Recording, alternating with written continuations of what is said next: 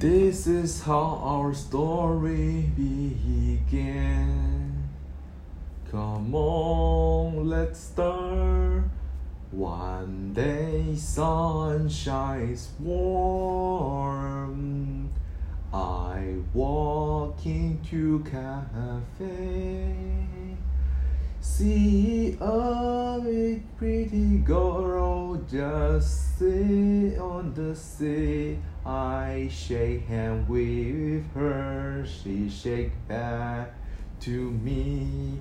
I sit down, I say my name is God. She say her name is Clara. Nice to meet you, Clara. You are pretty, that's so pretty.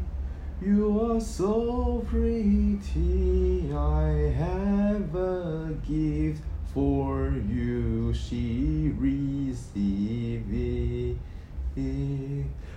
Start again, just like last time, line when we meet together.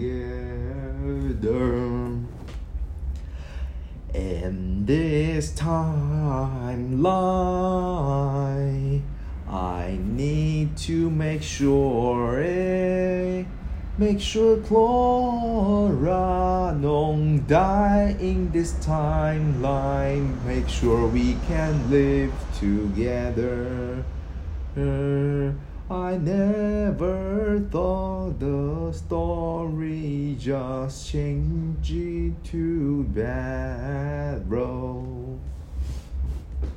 I never see, cry. I just stood dancing to make Clara back into light. That's why I go. I try to turn back the timeline, but everything was late. It's late. Everything is late.